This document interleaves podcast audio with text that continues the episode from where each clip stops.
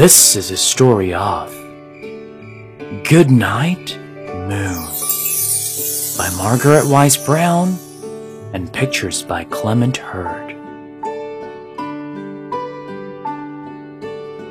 In the great green room, there was a telephone and a red balloon and a picture of the cow jumping over the moon. And there were three little bears sitting on chairs, and two little kittens and a pair of mittens,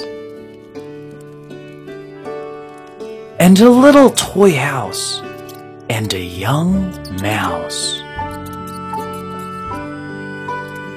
and a comb, and a brush, and a bowl full of mush and a quiet old lady who was whispering, Hush.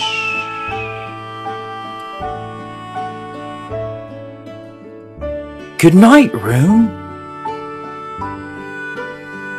Good night, moon.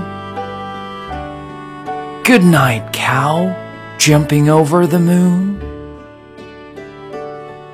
Good night, light and the red balloon. Good night, bears. Good night, chairs. Good night, kittens. And good night, mittens. Good night, clocks.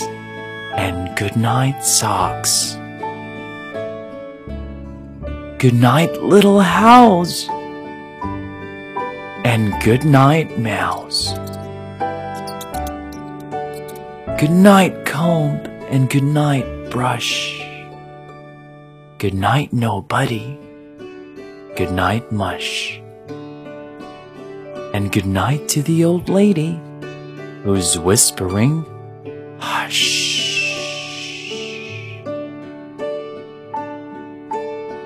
Good night, stars. Good night, air